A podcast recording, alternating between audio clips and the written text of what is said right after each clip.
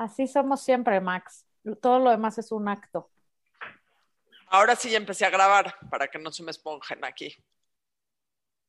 Laura llega y nos saluda, Adina se enoja por todo, yo ignoro a la humanidad, así. 2.29 y ya me están regañando, o sea. No, no, te estamos regañando porque llegaste y dijiste hola Max y a Adina y a mí que nos pique un pollo. ¿Los, pollos pican? Los pollos pican, se ve que nunca has ido a una granja, Adina. Sí. Te, hace falta nada, Más, nada más para que tengas el contexto. Cuando yo iba en primero de prepa, me fui a vivir a una escuela con granja y trabajé en los pollos. Entonces, ¿En, dónde? Pues, ¿Reprobaste? ¿En dónde era la granja? Me fui a estudiar Israel y en Israel las, o sea, hay como kibutzes. O sea, Exacto. Y, y, esta era una prepa que tenía un, una, una, granja rural grande y productiva y trabajaba con los pollos. no sabes que los pollos, pollos pican. Habían pollos y y naranjas, casualmente. Exacto. Pero nunca viste que los pollos pican el piso y comen sus semillitas. Sí, pero no a la gente. No, o sea, a mí no me picaban. O sea, tú dijiste que nos pique un pollo. O sea, Por eso, porque es así como lo, o sea, ya es muy. No, o sea. muy complicado. Dejemos de decir idiotas. Hoy invitamos nuevamente. Ahora sí, Max, ahora sí eres el invitado más invitado de este glorioso programa. Por primera vez estás en un jueves de chelas que como puedes ver funciona distinto. Porque este, ya no hay chelas y no es jueves. Exacto. Pero porque el público conocedor te aclama, Max. Yo lo siento mucho por Marce, que es la señora esposa de Max.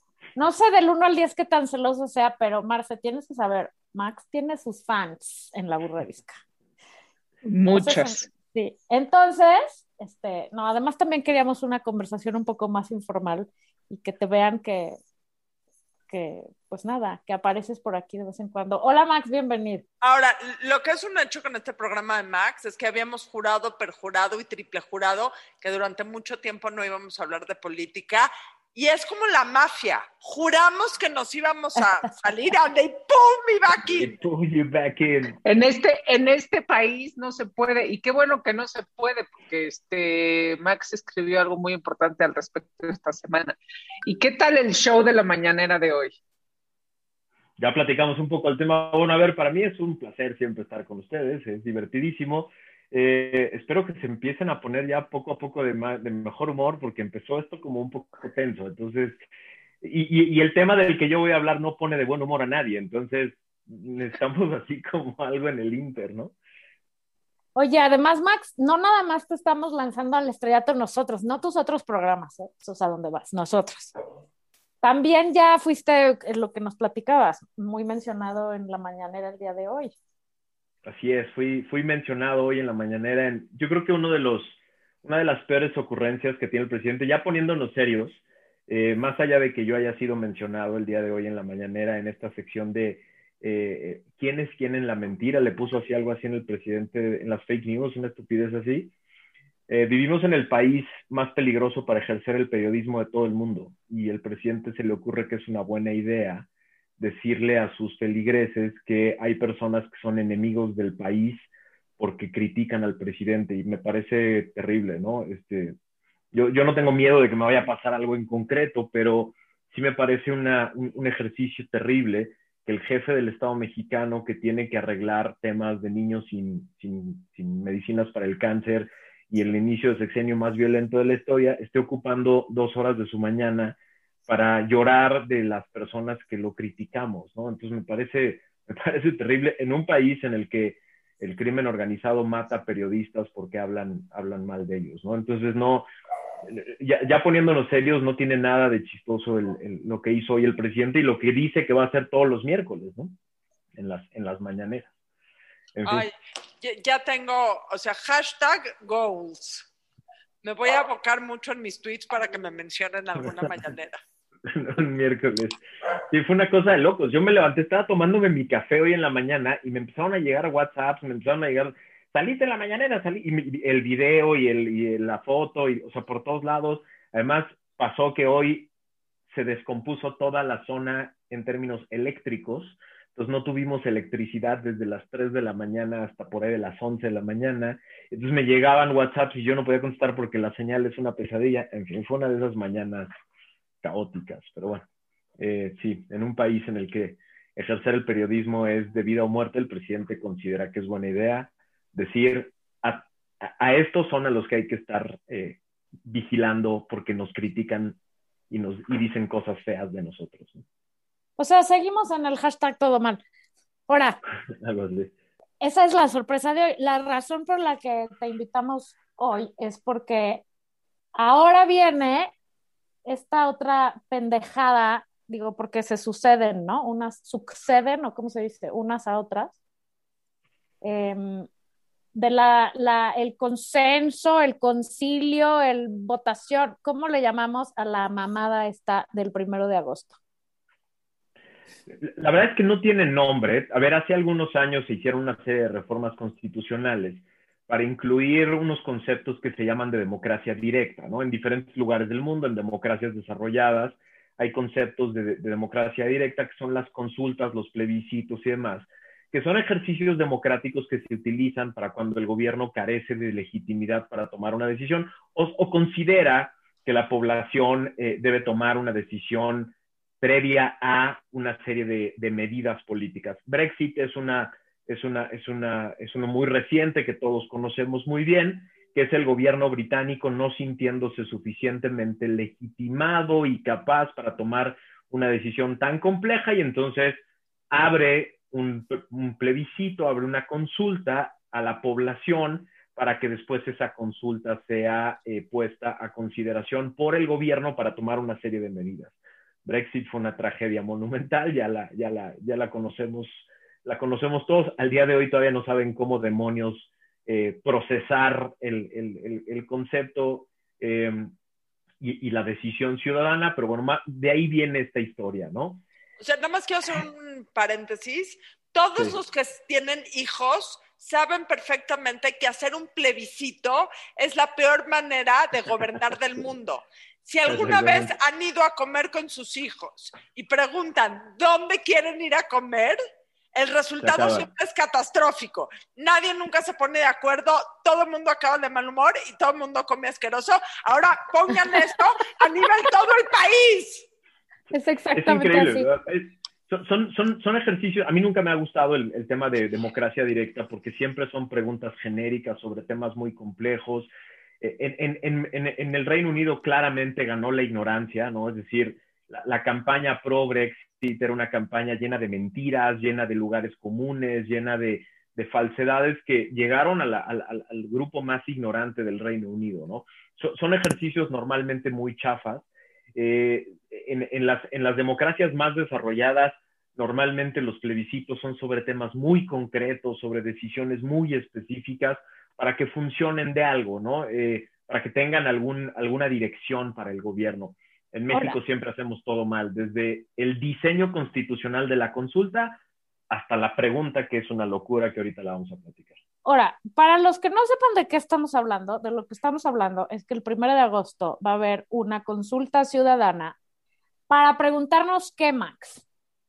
A ver, tengo aquí la pregunta porque la pregunta es la cosa más barroca, chafa, eh, absurda que pudo haber habido en México. Y según yo, incluso es inconstitucional.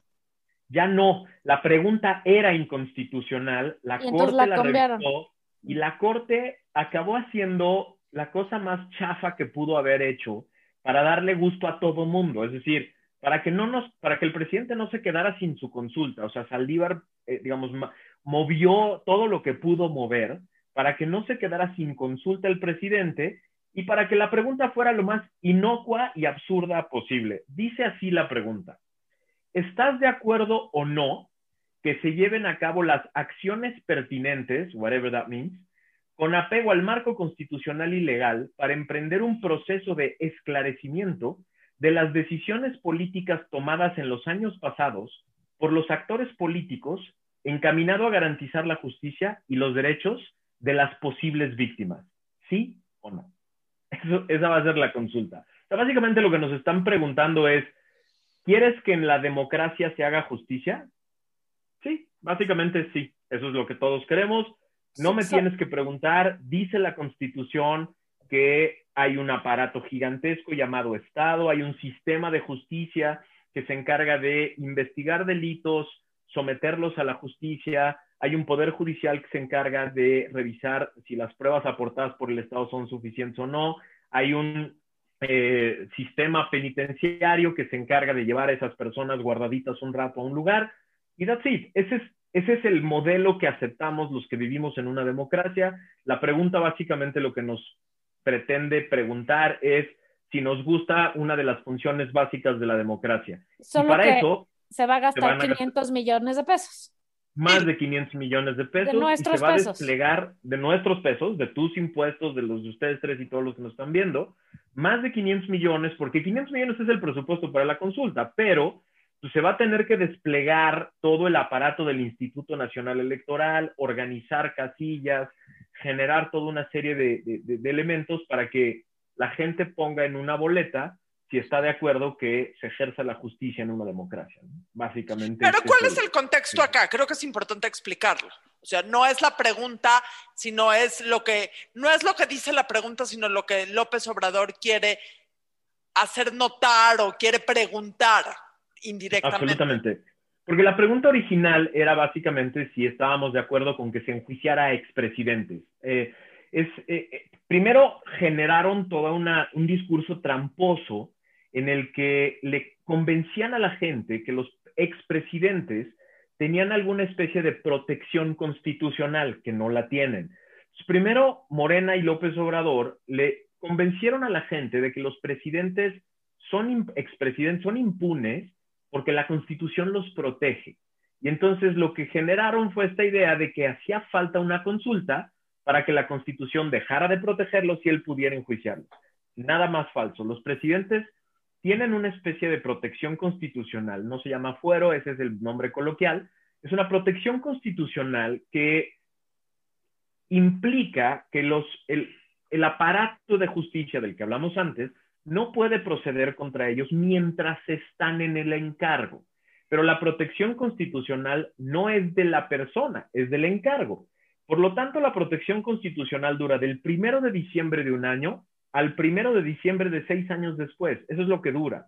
Una vez que sale esa persona, es un ciudadano común y se le puede meter a la cárcel por cualquier acto que haya cometido dentro de la presidencia o fuera de ella. Entonces, el presidente no necesita preguntarle a nadie, el sistema de justicia no necesita preguntarle a nadie, pero la pregunta que dice Adina es, ¿y, y por qué lo hace? Bueno, porque, porque sabe que no tiene elementos, no tiene un solo elemento en contra de ninguno de los expresidentes. Es más, contra presidentes del sexenio de Calderón hacia atrás, ya prescribieron prácticamente cualquier delito. La prescripción es el, tiempo que tiene el Estado para perseguir un delito es una protección de, de, seguridad jurídica para nosotros, para que el Estado no tenga siempre abiertos expedientes contra nosotros. La prescripción es el tiempo que está establecido en el Código Penal para que cierto delito pueda ser perseguido por el Estado. Es la caducidad. No, más o menos, ¿no? La fecha de caducidad. Eh, la fecha de caducidad, vamos a decirle así, es la fecha de caducidad del delito. Y es la media aritmética de la pena. Haz de cuenta, si un delito, si la pena de un delito va de 1 a 8 años, So, se suma 1 más 8, que son 9, la media aritmética son cuatro y medio años de prescripción de ese delito. ¿Qué quiere decir? Que el Estado tiene cuatro años y medio para encontrar elementos en mi contra y proceder penalmente contra mí. Si no lo hace, al año 4.5 acaba el, la, la función, pierde la función el Estado, la facultad del Estado de perseguirme a mí por ese delito en concreto el presidente López Obrador sabe perfectamente, porque estoy seguro que lo sabe, que la gran mayoría de los delitos cometidos incluso por el presidente Calderón, si es que hubiera alguno, para atrás, están prescritos. Y ya no hay manera, a menos de, hay, hay, una, hay un cajón específico que son los delitos de lesa humanidad, contra la humanidad. Pero esos son muy complejos y eso sí prácticamente puedo asegurar que no existen en este país desde hace, muchos, desde hace muchas décadas. Por lo tanto, la gran mayoría de los delitos están prescritos. Hoy están, hoy están prescribiendo, en estos días están prescribiendo los delitos que pudo haber cometido Peña Nieto en los primeros dos años de su gobierno, los normales que tienen que ver con corrupción, porque prescriben entre cuatro y seis años, ¿no? Entonces, en el año tres del presidente actual, están prescribiendo ya los delitos que pudo haber cometido Peña Nieto en sus primeros dos años de gobierno. Entonces, es una trampa, es una trampa para tener tema de conversación y no dedicarse a gobernar, básicamente. Claro, y es, es, Max, ¿qué opinas sobre, o sea, de las consultas que se han hecho? Eh, yo, no lo sé, no lo he leído, eh, no me lo he encontrado por ahí. ¿Quién, quién sí va a, quién sí va y pues a votar, ¿no? A este, qué grupo de gente sí acude y particularmente pues está, este, no era como claro, o sea, ese tema nos, este, nos los había planteado el presidente López Obrador desde hace algún tiempo y, primero con que yo no voy a ser a los expresidentes y yo no voy a hacer nada y ahora bueno, lo voy a poner, o sea, todo este juego de entonces los voy a tener hablando de esto, ¿no? Mientras este, el país se viene abajo, ¿no? Como lo de hoy en la mañana. Pues a quién voy a, a quién, a quién voy a poner a hablar a los dueños, bueno, dueños de las redes sociales. O sea, los critico, entonces pues obviamente van a salir en su defensa y van a decir, oye, pues este, ¿no? Mientras los distraigo, eh, porque es, ¿no? la estrategia, mientras el país eh, se viene abajo, ¿no? Eh, particularmente, ¿qué, ¿qué, temas deberíamos estar siguiendo, como lo de los niños sin medicamento, los niños con cáncer sin medicamento, la, la, la, vacunación, o sea, la economía, ¿cuáles nos estamos perdiendo por, por hablar de esto, de, de si enjuiciar a los expresidentes o no? Mira, eh, eh, la, primera pregunta es, ¿quién participa? Pues la feligresía, ¿no? Es decir, la, feligresía de Morena va a tratar de salir, va a tratar de hacer como si esto fuera importante, ¿no? La, la pregunta inicial, la que, la que tumbó la Corte, estaba diseñada para que si alguien estaba en contra, ellos pudieran decir, ah, entonces lo que tú no quieres, tú lo que quieres es impunidad para los expresidentes. No, güey, no, no quiero impunidad para nadie. Entonces va a salir la feligresía, la feligresía va a tratar de, de, de, opinar sobre el tema y va a tratar de decir que los que no participan quieren impunidad. Absolutamente no, ¿no? Además, la pregunta no es vinculante, además tiene que tener más del 40% de participación para generar algún tipo de vínculo, no la va a tener, va a ser un fracaso de, todo, de, de, todas las maneras. Ahora, ¿qué se está dejando de discutir? Cosas gravísimas. Se están dejando de discutir 86 mil homicidios impunes que hay en los primeros 30 meses, que es el sexenio, el inicio del sexenio más violento de la historia. E, e, el tema de, el tema de la pandemia, que ya vamos por la tercera, cuarta, quinta o veinteava este, eh, ola de pandemia la vacuna que fue un fracaso absoluto, ¿no? En seis meses de, vacunación va el 14% de la población con esquema completo. Y este tema del, desabasto de medicinas, que el tema de los niños con cáncer es dolorosísimo para todos, pero no son solo los niños, ¿eh? Todas las mujeres que, tienen eh, tratamiento con cáncer, han quedado suspendidos. Desde ayer que puse un video sobre el tema, me, contactaron personas que tienen que ver con tratamiento para gente, eh, para psiquiátricos, todos los psiquiátricos están en desabasto, todos los temas de, cardiovasculares también están en desabasto. Es una, es una cosa de locos lo que pasa con el desabasto de medicinas y eso es de lo que el presidente no quiere que se hable y, que estemos hablando de, otros temas. Ahora, voy a hacer la pregunta de los 64 mil pesos. cuando ¿Yo me los gano? 64 mil pesos. ¿Qué tenemos que hacer nosotros? O sea, así como en este programa promovimos fehacientemente el voto en las elecciones eh, del primero de junio, ¿qué es lo que tenemos que hacer el primero de agosto? O sea, ¿qué, cuál, es, cuál es la, acción inteligente el primero de agosto? Ver un partido de fútbol, convivir con su familia, quedarse en su casa, etcétera. No promover no participar y no participar en todas las discusiones previas. Es decir, cada que algún, eh, alguna persona en redes o en otro lado diga, es que lo que tú quieres, tú no vas a participar porque quieres impunidad, no, yo ya dije de mil maneras que lo que quiero es justicia, que se meta a la cárcel a todos los que se tengan que meter a la cárcel con pruebas, respetando el debido proceso que dice la Constitución.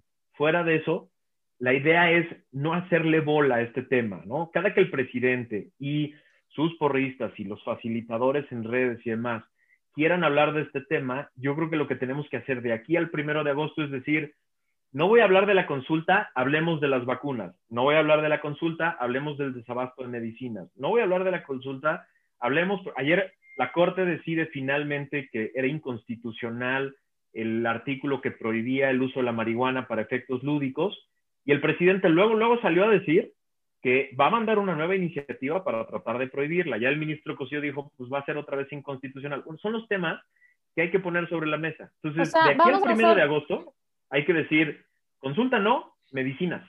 Ah. Y, y, el primero de agosto, hay que ser perfectamente claros, esta vez, ¿se acuerdan todo lo que chingamos de hay que ir a votar? Bueno, ahora nadie vaya a votar, ahora es al revés. Ahora, no pinches voten porque, perdón, eh, si entiendo bien, Max, si hay un porcentaje abajo de, no me sé cuál es la cantidad. 40%. Si abajo del 40% no votan, la, la consulta es, eh, es, inválida. Entonces ahora la misión, mexicanos, es no votar y no engordarle el caldo a este señor. Ahora, a mí se me hace raro que López Obrador esté en contra del uso lúdico de la marihuana porque la única manera de sobrevivir este sexenio es drogado. Sí, sí, absolutamente.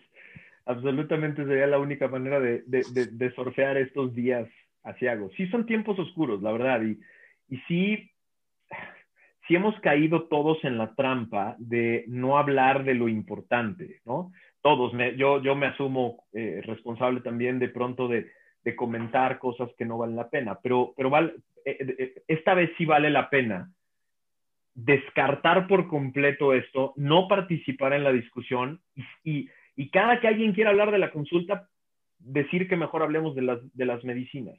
A mí me, me invitaron, eh, como yo fui secretario de casilla, me invitaron a participar otra vez como secretario de mi casilla. Entonces yo hice un escrito en el que le decía a la, al INE con toda la pena que cuentan conmigo siempre que haya un ejercicio legal y constitucional para elecciones, no cuentan conmigo para efectos de organizar algo que es absolutamente innecesario y es gastar dinero de los mexicanos que no corresponde. Mi hermana también fue funcionaria de casilla esta vez y también le volvieron a pedir y se indignó cabrón y también mandó su carta diciendo, güey, o sea, uno, ¿esto para qué sirve? Dos, hay millones otros de mexicanos que podrían participar, ¿no? Pero, pero sobre todo, ¿por qué nos hacen perder otra vez un día de nuestra vida para algo que no sirve para nada? O sea, que es lo que debería de suceder en una democracia, lo que están preguntando. Absolutamente. Y, a ver, hay que decirle a la gente, porque he escuchado muchas críticas sobre el INE. El INE no, tiene alternativa. El INE, eh, eh, al INE le, le mandaron organizar esto por vía de un capricho del presidente y una pésima decisión de la Corte. Yo creo que la Corte sí tenía todos los elementos para decir, esto no es materia de consulta. Nada más que pues, el presidente Saldívar, el presidente de la Corte, es brother del presidente de la República y se encargó de hacer todo lo que pudo para que el presidente no quedara en ridículo con su consulta, ¿no? Eh, eh, digamos, el, si, si, ustedes leen la pregunta, es, es absolutamente inútil la Corte perfectamente pudo haber dicho, es inútil preguntar esto y por lo tanto se declara inconstitucional. La Corte lo pudo haber dicho. Pero como la Corte la declara constitucional y reformula la pregunta, mandata al INE hacer la organización de la consulta y el INE no tiene salida, el INE no puede negarse. Entonces, no, no, no manchemos el, el, buen nombre que ya se reganó otra vez el INE en el 6 de junio con la idea de que este es un capricho de, los consejeros. Absolutamente no, esto es, algo impuesto, ¿no? Y además, no, es, no es la voluntad del INE, ¿no? Y, ya hablaremos otro día nada más rápido este, de, la, de, la, de la Suprema Corte, que, este, híjole, qué bárbaros. Tan, tan buen prestigio que tenían antes, ¿no? O sea, cómo, cómo ¿Cómo ha ido este, reduciendo su credibilidad a partir de este tipo de cosas? Era una cuestión, eh, como dices, vaya, yo no me sé los términos este, a profundidad, pero, pero en efecto es una inutilidad esta pregunta. Absolutamente. Y, lo grave de los órganos de, de, última decisión, es decir, cuando, cuando un órgano del Estado es el último que decide algo, vive de su prestigio, es decir, la legitimidad de sus de sus decisiones tiene que ver con la calidad de sus decisiones, ¿no?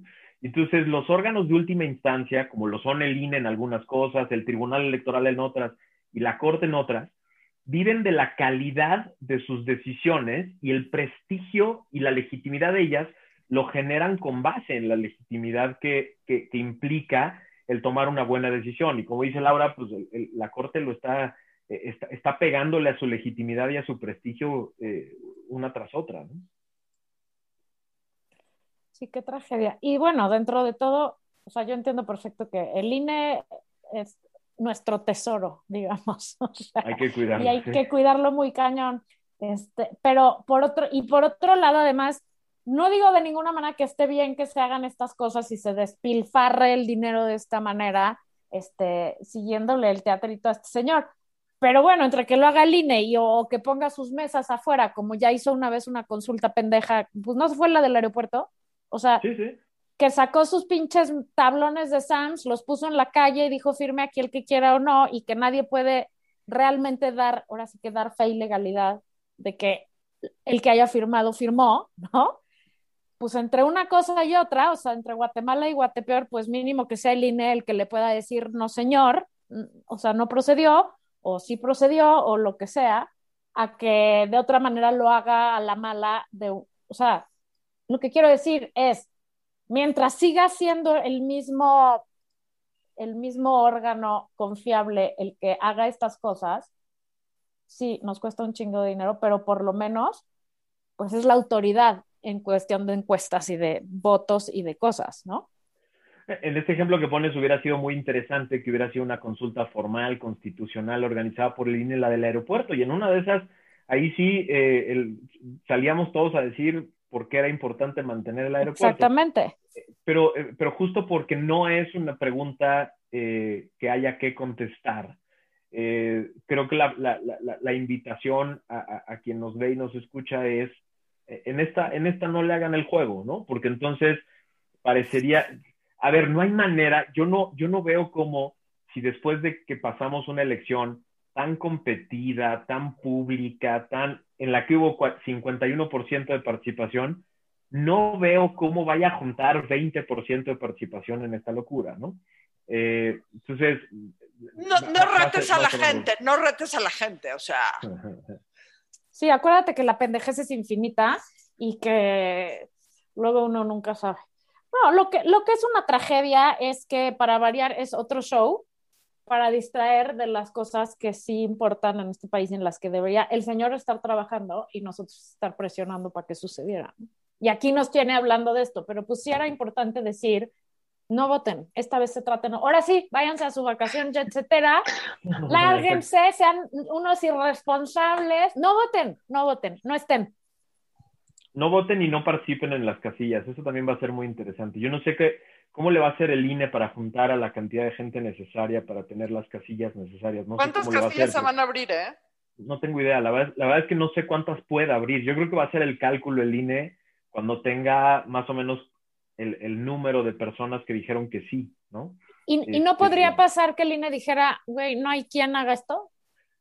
Es posible. O sea, nadie quiere, nadie quiere participar, no lo podemos hacer es posible, digamos, hay un principio que es la autoridad no está obligada a lo imposible. Entonces, si eventualmente el INE tuviera en su... Por eso a mí, eh, no voy a balconear a la, a, chava que, es la, la, capacitadora que me tocó, pero me dijo, me lo puedes poner por escrito.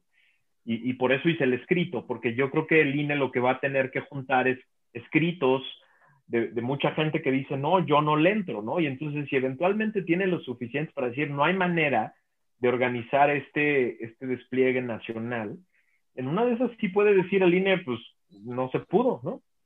Eh, las autoridades no están, el INE, lo que la gente no, la gente que, que, no entiende al INE, lo que no ve es que el instituto es un aparato central con, con, con, con consejos locales que convoca a la ciudadanía a la organización de la elección. El INE no tiene millones de, de, de servidores públicos a su cargo, tiene unos cuantos miles que convocan a la ciudadanía a generar la organización masiva que recibe todos los votos. Esta vez es muy probable que no lo veo difícil, ¿no? ¿No? ¿Sí? ¿Tú crees? Yo veo difícil que, que, que suceda eso, que mucha gente diga por escrito no. Este... ¿No sabes los problemas que tuvieron para juntar gente para la elección constitucional? ¿eh? Sí, sí, ajá, sí sé, ¿no? Y ahora, este, sí, o sí supe y, y sin embargo, me, me, cuesta trabajo creer que, que, no vayan a juntar gente. No sé, no sé, sería, sería interesante por lo menos que salieran a decir, tanta gente nos escribió, ya, lo vamos, lo vamos a hacer si se pude, pero tanta gente nos escribió, tantos ciudadanos mandaron una carta diciendo, no, no estoy de acuerdo, bla, bla, bla, bla. Ese sería un dato muy interesante. Sería un dato sí. muy interesante que se hiciera público, ¿no? Toda la gente que se negó abierta y públicamente, o sea, o, bueno, por escrito, por lo menos de manera oficial, sería un dato muy interesante. Pero Lorenzo Córdoba es un caballero, entonces dudo que tengamos ese dato. Bueno. Max, muchísimas gracias una vez más. ¿Cuáles son tus redes? Siempre es un placer. Max Kaiser75 en Twitter y en Instagram. Y mi página de internet donde publico eh, todos los sábados un, alguna columna es maxkaiser.com.mx. ¿Es Max Kaiser 75 porque tiene 75 años? Exacto. No, porque soy modelo 75, que son los mejores modelos este, que hay. Porque es un bebé. No vayan a votar el primero de agosto. Adiós. No voten, no participen, no comenten sobre la consulta. Bye. Muchas gracias.